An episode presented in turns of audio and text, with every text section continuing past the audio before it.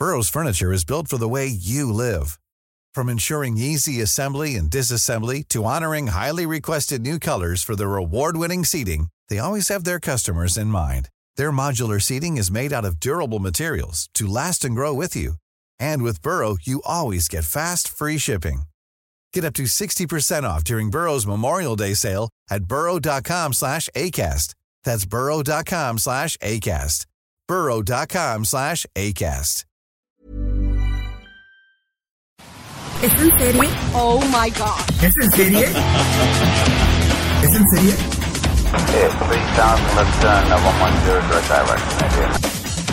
Hola, ¿cómo están? Bienvenidos al episodio número 38 de Es en serie. Rosy Palomeque, ¿cómo estás hoy? Hace mucho que no te veo porque estamos en cuarentena. Rosy, ¿cómo estás? Hola, ¿cómo están todos? ¿Cómo estás, Ale? Hace mucho que no nos vemos, pero pues nos seguimos escuchando y eso es lo importante, ¿no? Estar conectados a través de este podcast. Si tienen mucho tiempo y no saben qué hacer, tenemos muchas recomendaciones para ustedes. Así es. Y ahorita vamos a hablar de un formato que por lo menos a Rosy y a mí nos ha gustado desde hace muchos años y que ahora viene a colación y es más actual que nunca porque Heidi Klum está de regreso con su comadre, con su amigo de toda la vida, con Tim Gunn, después de que juntos por 16 temporadas fueron el rostro de Project Broadway. Digo, ¿cómo olvidar este formato de moda? Y ahora están en esta producción espectacular con un derroche de dinero de Amazon Prime que se llama Making the Cut. Son 10 episodios, cada semana se liberan dos episodios los jueves. A mí me hace recordar esos primeros episodios de Project Runway que la verdad eran increíbles, ¿no, Rosy? La verdad me encanta la participación de Tim Gunn y este nuevo formato Making the Cut nos recuerda completamente a Project Runway. A aquellos que son fans de Project Runway les va a encantar Making the Cut. Mantiene más o menos la misma esencia, más bien la esencia está ahí y cambian algunas cosas. Así es, de hecho, esa esencia es el problema para algunas personas, porque algunas personas dicen que realmente pues es Project Runway, que no cambiaron mucho, pero sí, sí cambió. O sea, cambió el formato, cambió la dinámica, pero bueno, este a diferencia de Project Runway, aparte tiene el sello de Prime, tiene el sello de Jeff Bezos, de un billonario, trillonario que no escatima. Y es una producción espectacular que parten en Nueva York, están en Nueva York, son 12 concursantes y el premio es un millón de dólares. O sea, hay nada más. Y cada episodio, pues el premio menor de cada episodio es que el look ganador se va a vender automáticamente en Amazon. Esto es un formato global porque realmente hay concursantes de todas las regiones. O sea, tú como mexicano pues puedes comprar en Amazon luego, luego este look. Y aquí lo que ellos quieren hacer y que Tim Gunn en cada capítulo lo remarca es que van a crear una marca porque a diferencia de Project Runway, los concursantes no son principiantes, no es la mamá de medio de la nada que quería ser costurera, no. Aquí son personas que pues ya han trabajado con gente importante, que ya tienen su marca chiquita, pero aquí les van a enseñar a construir su marca y aquí, a diferencia igual de Project Runway, ellos no son costureros, ellos no están ahí haciendo la ropa, sino ellos son más como de concepto en general. There's no name for it. The birth canal. Here we go. How exciting! Finally, it's happening! Hi, everyone. Welcome to Making the Cut. Yes! El diseñador el que dice para dónde va la tendencia, qué es lo que tienen que hacer, qué tipo de telas van a usar y sobre todo estos 12 concursantes ya tienen un camino andado, ¿no? Y necesitan como un empujoncito y este es el empujoncito que les puede dar el programa, ¿no? Concursantes de todas partes del mundo y que ya tienen eh, dentro de su entorno, su marca ya está un poco consolidada.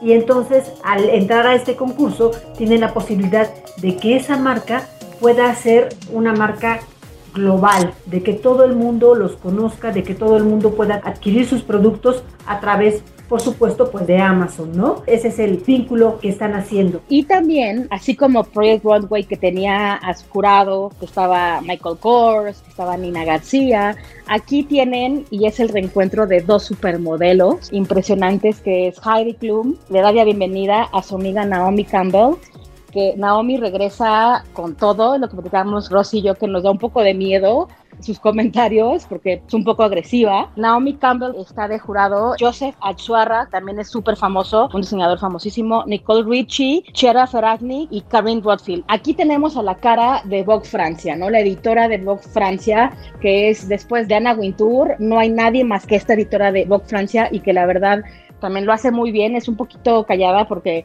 Naomi creo que se roba un poquito todos los comentarios, pero creo que los, los comentarios son, son precisos y son buenos. No, no, no. I don't like this. I'm not putting my mother in that outfit. Yo creo que la participación de Naomi Campbell es la cereza en el pastel en este programa. Porque es una Naomi sin filtros. O sea, Naomi nunca ha tenido filtros, por favor. O sea, ella dice las cosas como son. Siempre ha sido muy polémica. Se ha metido en un lío y mil pero aquí de verdad que la vemos sin ningún filtro, pero conservando la, elegancia hasta el momento. Así es, y bueno, Karin Rothfield, que les digo, la editora de Vogue, con su mirada también lo dice todo. Nicole Richie un poco calladita, pero bueno, es un programa que está increíble. El primer episodio parten de Nueva York y de repente se los llevan a París y la pasarela del primer episodio pues es ahí el Trocadero enfrente de la Torre Eiffel con un derroche de producción que, bueno, Rosy, estábamos impresionadas con el presupuesto que tiene esta producción. Heidi and I teamed up with Amazon to launch the next global fashion business. The winner will receive $1 million and will create a collection available worldwide exclusively on Amazon.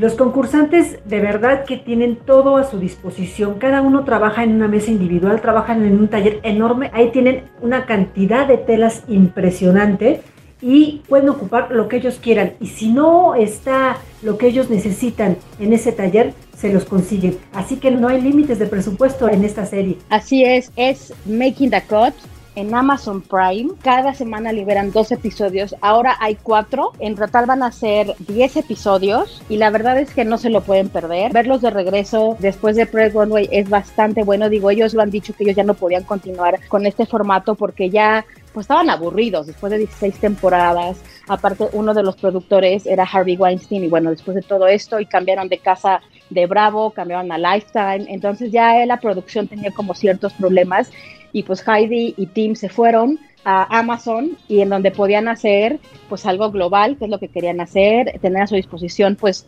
una tienda en línea que llega a todo el mundo y también en este formato los vemos a los dos en un tiempo de convivencia que no los hayamos visto antes. Por ejemplo, en el primer episodio se van a, Moulin Rouge y están caminando por la calle y en, el Moulin Rouge Heidi baila y Tim le aplaude y están ahí las dos comadres. Entonces es, es divertido verlos a los dos cómo conviven, que eso no lo veíamos en Project One Way. Yo creo que es bastante recomendable a todos aquellos que les guste las tendencias, la moda, ver cómo se crea, cómo los diseñadores se enfrentan a elegir una tela, a ver cómo van a hacer un diseño, cuáles son sus desafíos. La verdad es que yo creo que está muy bien producido, está muy entretenido, está divertido. Esto nació como un reality, entonces tiene y conserva todos, todos estos detalles del reality que te crean suspenso, que te crean malos, que te crean buenos, que crean de todo en cada capítulo. La verdad, a mí me, me divirtió muchísimo. Y que ya tenemos nuestros favoritos, ¿no, Rosy? Para mí es Esther. Ah, no, claro, yo ya tengo mi favorita, eh, no voy a decir quién es. Yo sí, Esther. Ya. Bueno, pues es que coincidimos, coincidimos. Yo creo que ella, tendría que ganar, pero bueno, ya, ya nos dirá la gente cuando vea estos capítulos qué piensan. Yo creo que es fenomenal esta diseñadora, es como para seguirle los pasos. It's time to stop holding myself back. Everything I want is on the other side of fear. Y bueno, hablando de Making the Cut, hace unos meses, que de hecho yo ya estaba esperando Making the Cut para poder hablar de este otro show, pero tuvimos que esperar un par de meses el lanzamiento de Heidi, porque Netflix lanzó Next in Fashion. Next in Fashion tiene a Tan France, que Tan France, pues eh, todo el mundo lo amó por Queer for the Straight Guy, la nueva versión. Y Alexa Chung, que Alexa Chung tiene también un following, o sea, tiene fans por todo el mundo, fue VJ de MTV, ha sido presentadora, está muy metida en, la moda. Y estos son 10 episodios. Aquí obviamente no tienen el despliegue de producción en dinero, como lo tiene el de Amazon, pero las pasarelas, o sea, la producción que le meten, la creatividad que le meten, y aquí a diferencia de Making the Cut, Next in Fashion lo tiene por parejas, o sea, son concursantes que tampoco son principiantes, también son personas que ya pues le han diseñado a Beyoncé, ya tienen como un nombre bastante, bastante bueno en el mundo de la moda. Ellos entran con un amigo que también es famoso, un diseñador que conozcan y entran así en parejas a este formato. Y el premio aquí pues no es un millón de dólares, son 250 mil dólares y la posibilidad de vender su línea en Neta Porter, que Neta Porter es una aplicación que es súper famosa y que para la gente que le gusta la moda, pues la tiene en su celular. Only one of you will be next in fashion. That was dramatic. Drama, drama. Hay que destacar de este reality show que, bueno, además de que los concursos son en parejas, estos diseñadores ya tienen mucho camino recorrido. Gente que ya ha trabajado, que ya ha vestido a grandes estrellas de Hollywood y eso lo hace un poco diferente a Making the Cut. Otro nivel en la presentación de los diseños, otro nivel de diseño. Es diferente en ese sentido a Making the Cut. Es también bastante entretenido. Son capítulos de más o menos 45 minutos en los que se podrá ver el desarrollo de cada uno de los retos y porque cada uno de los capítulos les ponen, esta vez vas a hacer ropa de calle, esta vez vas a hacer lencería, esta vez vas a hacer un atuendo para alfombra roja. Son dos retos los que les ponen en cada uno de los episodios ver cómo corren, cómo diseñan, cómo incluso hay un episodio en el que diseñan su propia tela. La verdad, eso me, me gustó muchísimo porque ves a ese diseñador creativo trabajar contra reloj, porque aquí es muy importante eso. Trabajan contra reloj, tienen día y medio para crear dos atuendos. Esto le da muchísima emoción a cada uno de los capítulos y conforme vas avanzando viendo la serie, pues también vas teniendo alguno que otro favorito. Who is your muse for this challenge? You. Ah, that is so rude that you thought of her and not me. Big No is boring. Slutty, but not illegal. Big No is blah. This is a bit scary. 30 minutes left. Oh, I want to gasp. Aquí hay que contar que hay una mexicana eh, que se llama Lorena Sarabia dentro de los participantes y que también, Rosy, a mí me llama mucho la atención, que es bien raro que diseñen ropa de hombre. Ahí es cuando de verdad un diseñador es como la prueba mayor, ¿no? Esa y tallas extras, en mi experiencia de ver estos programas, es cuando ellos no saben qué hacer y es cuando de verdad se pone al límite su creatividad. Y también creo que a diferencia de Making Dakota, que Making Dakota, a pesar de que es una producción impresionante de dinero y todo, y que tiene algunos buenos participantes, Next in Fashion, el casting fue, pero con lupa y es muchísimo mejor que el de Heidi Klum. ¿Tú qué opinas? es muchísimo mejor, pero por esto que decíamos antes, los diseñadores tienen ya un currículum avanzado. Por ejemplo, está la chica que creó toda la ropa de la marca Fubu, que en, un momento fue una marca que marcó tendencia en el rango de ropa de calle. De verdad, todos los diseñadores ya trabajaron o ya vistieron por lo menos alguna vez algún famoso, entonces ya tienen muchísimo más camino recorrido, tienen más experiencia, saben hacia dónde van, tienen una marca muy consolidada. Entonces, tu reto ya es dar un paso adelante y es ahí donde se ve la gran diferencia, ¿no? En la hechura, en la forma que lo hacen y sobre todo que lo hacen en mucho menos tiempo. Es un formato menos flexible para el diseñador y el reto es mayor y como espectador, pues la verdad es que si estás a la expectativa viendo qué va a suceder, cómo van a resolver tal o cual situación que se les va presentando. Y que revisan con lupa, ¿no? También las costuras las revisan con lupa. Realmente la atención al detalle que tiene in Fashion también es bastante bueno. Es de Netflix, son 10 episodios. Making the Cut es de Amazon Prime, son 10 episodios, dos a la semana. Aquí a diferencia de Netflix, eh, aquí lo van liberando dos por semana. Hay cuatro en la plataforma. Your work really needs to be in the world. Y hablando de moda también, no queremos dejar de lado algunos documentales que nos gustan y ya que entramos en este tema, pues que es muy buena opción para ver y ahorita pues necesitamos un poco de distracción y que no estén hablando como de lo mismo, ¿no, Rosy? Así es, y bueno, a mí me encantan los documentales, a mí me gusta muchísimo que me cuenten la historia de las personas. Uno de mis favoritos es la historia de Manolo Blahnik. Sí, así es, Manolo, The Boy Who Made Shoes for Lizards, así se llama el documental, está en Netflix y bueno, Manolo Blahnik, todos que vimos Sex and the City conocemos quién es Manolo Blahnik. Todos queremos unos zapatos Manolo Blahnik, no todos los tenemos, pero bueno, todos aspirábamos a eso cuando veíamos Sex and the City, ¿no? Y la importancia de este documental es que sale él. Sale él contando su vida y de verdad que es una vida muy, muy, muy, muy interesante. Lo pueden ver por Netflix. Te revela muchas cosas de lo que es como persona y de lo que es como creativo. Greatest shoemaker of the 20th and 21st century. And we're on? Don't tell me. All this nonsense? Oh, God. Netflix también tiene otro documental que se llama Jeremy Scott, The People Designer. Y aquí es la historia de este diseñador que fue director creativo de Moschino, de esta marca bueno, famosísima, y de cómo salió de Missouri, de ser un niño humilde, pues a, a, dirigir esta casa de moda, ¿no? También está otro de la vida de Franca Sozzani, eh, editora de Vogue Italia, y que fue una referencia en el mundo de la moda, que se llama Franca, Caos y Creación. Hay que destacar que el documental lo hizo su hijo, ¿no? Y entonces tiene una visión completamente diferente, porque es llegar a ella con toda la confianza que puede tener un hijo para poder hacer un documental con su madre. De verdad es bastante, bastante recomendable.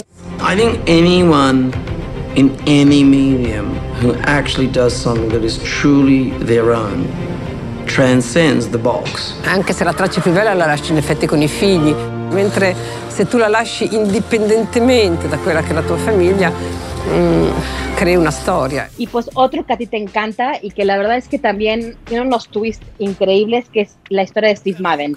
Que Steve Madden, bueno, tuvo un boom últimamente con sus zapatos, todo el mundo conoce sus zapatos que son, eh, la verdad es que son súper accesibles y que últimamente se ha robado pues todos los diseños de Gucci, de estas casas grandes. Y bueno, es seguir a Steve Madden y su imperio, que pues son de mil millones de dólares, y pues cómo va a prisión y todo este proceso, porque realmente pocos conocen a Steve Madden realmente, ¿no? Más que sus zapatos. Así es, o sea, muchos piensan que esto es solo una marca y ya, no. Hay una persona que se llama Steve Madden y que tiene una historia súper polémica. We called it the Mary Lou. It was truly young fashion. Got this call from my childhood pal. Danny said, We're looking for companies to raise money for. Said he's got this genius behind his company named Jordan. Jordan Belfort. Jordan Belfort, the wolf of Wall Street. We'll raise you the money you need to build a business. Y yo agregaría un último que está también en Netflix, que es la historia de Iris Apfel. ¿Quién no conoce a esta mujer? Bueno, yo la conocí ya siendo una, una anciana, pero que Creo nunca que todos, pierde ¿no? el estilo. Con los lentes. Yo creo que sí. Ajá. Creo que no, nadie, o sea, si ves una foto de ella de joven no la ubicas, tienes que verla de viejita con sus lentes. Pero además nunca pierde el estilo, siempre está la moda, siempre está en tendencia. Bueno, ella marca las tendencias, ¿no? Y ella te va diciendo qué se pone, cómo lo elige.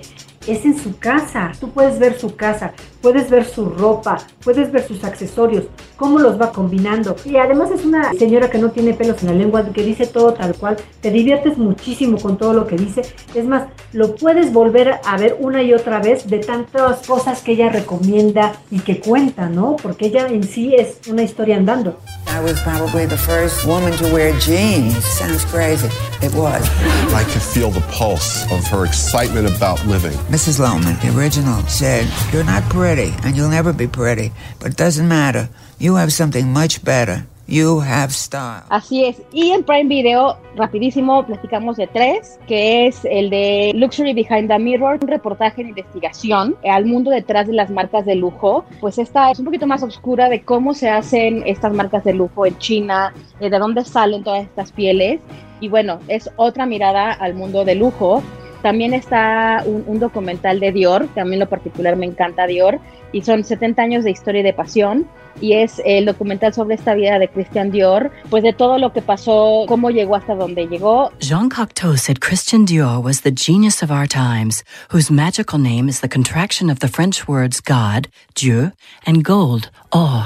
El tercero de Yves Saint Laurent, creador de Fuego, y es, cubre la vida pues, de este diseñador de principio a fin, murió no hace mucho, y bueno, son documentales que examinan estas vidas que son fascinantes. Pues ya tienen mucho que ver y si la moda les interesa y si no, también es una forma de acercarse a ella.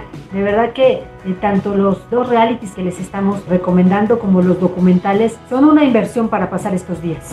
I didn't give a damn about going to the party or being at the party. It was getting dressed for the party. And there's truth and poetry in that. Y bueno, pasando de moda, vamos a hablar ahora de algo que a mí por lo menos me tiene un poco, pues un poco sorprendida del furor que está ocasionando este documental que la verdad es que si yo les contara un poquito de qué va, realmente dirían, ay, te lo estás inventando, te lo estás sacando de la manga. Y la verdad es que no. Queremos hablar de Tiger King, el rey tigre, una serie documental de siete episodios que recién se estrenó en Netflix. Y la verdad es que es impresionante y trata de Joe, Joe Exotic, es como, como dicen white trash de Estados Unidos, con el pelo, la, el, las llamadas mullets, que es dueño de una, como un zoológico donde tiene tigres, leones, todo tipo de felinos. There are more captive tigers in the U.S. than there are in the wild throughout the world.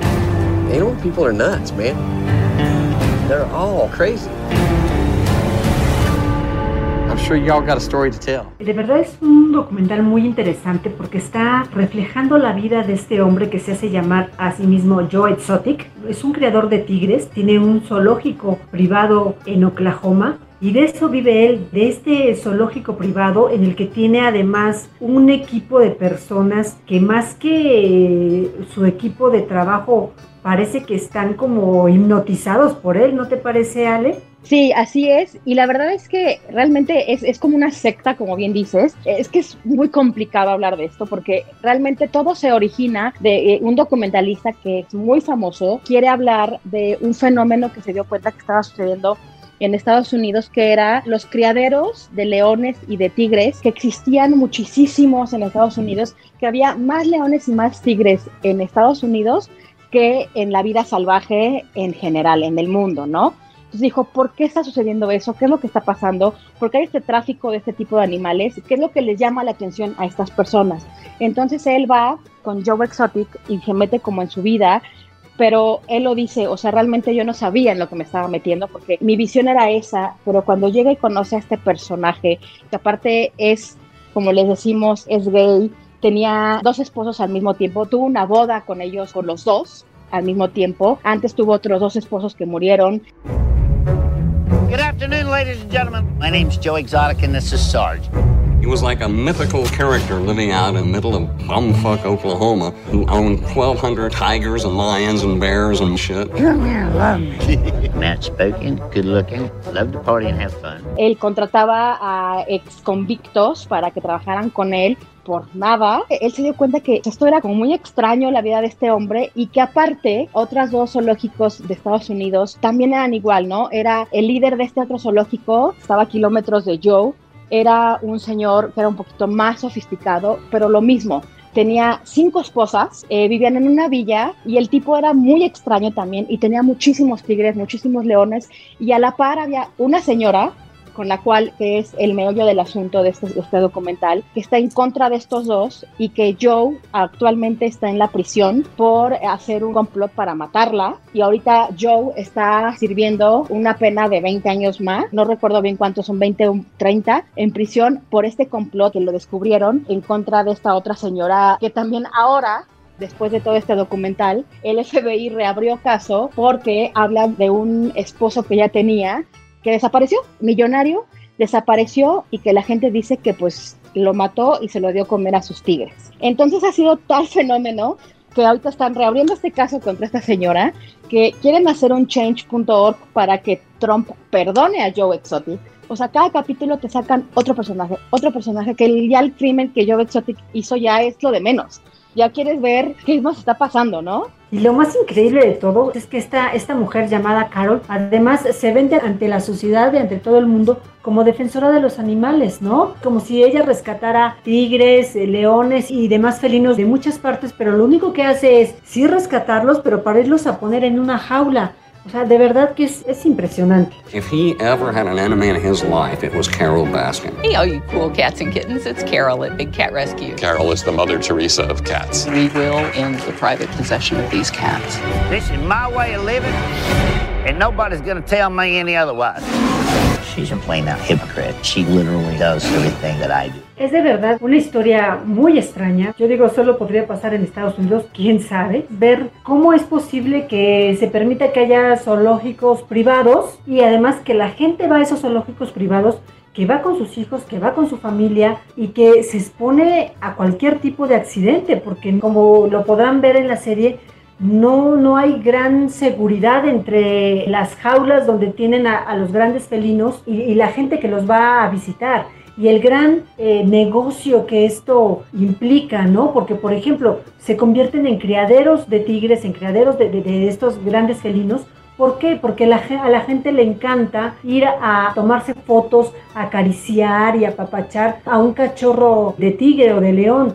¿Y qué sucede seis meses después cuando ya les pueden arrancar un dedo, no? Que pasan a formar parte del zoológico, pasan a estar en una jaula de por vida. Aquí hay muchísimos temas de los que hay que hablar, los zoológicos privados, la forma del trato a estos animales y lo, mismo que decía Ale hace un rato, ¿cómo puede haber más tigres en cautiverio en Estados Unidos que en la vida salvaje? De verdad que pareciera esto parte del guion de una película bizarra, pero no, son personajes de la vida real que existen. Incluso uno de ellos pues tuvo tratos con algunos productores de Hollywood al hacer algunas películas. What a story. And it got way bigger. Ahora las redes se han vuelto locos, digo, tan así que Sylvester Stallone y su familia se disfrazaron de ellos. La gente está diciendo que quieren a David Spade para que sea Joe Exotic, ya hicieron su casting, quieren hacer la película. La verdad es que salen estos personajes, cada capítulo te enteras de cosas como las que les dije de que, no, pues la tipa igual mató al esposo, el otro tiene cinco esposas. O sea, realmente es como si estuvieras viendo un programa de Laura Bozo, de Jerry Springer. Es una producción, es una serie para que te diviertas y nada más. O sea, realmente es un desfile de personajes impresionantes y que a mí me recordaban mucho estos realities que pasaban o que pasan en TLC, como el, el señor que tiene 50 esposas o el de Mi gordura me salvó, o sea, ese tipo de, de reality. has an army of people working for free. Eric Wood, que es este productor que hizo este documental, él iba por una cosa y se dio cuenta que la historia, o sea, que realmente todo lo que grabó, porque aparte es lo que estamos viendo es, material de 20 años atrás. Entonces realmente él iba por una cosa de este, este problema tan grave y se fue con pues un intento de homicidio, con un polígamo, con una asesina, o sea, realmente se fue con más de lo que él podía esperar. De verdad que esta historia está causando sensación ahorita más que la gente tiene mucho tiempo. Mucho tiempo, ajá. Yo no pensaba, yo cuando me aparecía ahí en las sugerencias decía, ¿qué es esto? ¿Lo veo no lo veo, no? Y lo vi a sugerencia de, de Ale y de verdad que a mí me impresionó, me impresionó la historia, son siete capítulos, también como de 45 o 50 minutos, que van a dar material y esto eh, ténganlo por seguro para hacer alguna serie y alguna película, eso sin duda. Sí, porque aparte la historia de Joe sigue escribiéndose porque él está en prisión. Ahorita ya muchos presentadores de Estados Unidos eh, han buscado a los ex esposos, al esposo actual. O sea, realmente sigue escribiéndose esta historia. El tipo está en prisión también hubo un podcast de Wondery, de esta productora que ya hemos hablado, que tiene Doctor Muerte, que tiene Dirty John, que se llama Joe Exotic, pero si lo quieren también escuchar, solamente está en inglés. Ya Wondery los está doblando, entonces no me sorprendería que ya tuviera por todo este furor que está causando la versión en español. Joe Exotic está este podcast, en donde también te van relatando, aquí eh, el relato es de un reportero que va a hacer una historia de Joe Exotic y que lo mismo le pasó, ¿no? Iba tras algo y descubrió que atrás de eso había mucho más y pues no podía creer lo que estaba viendo.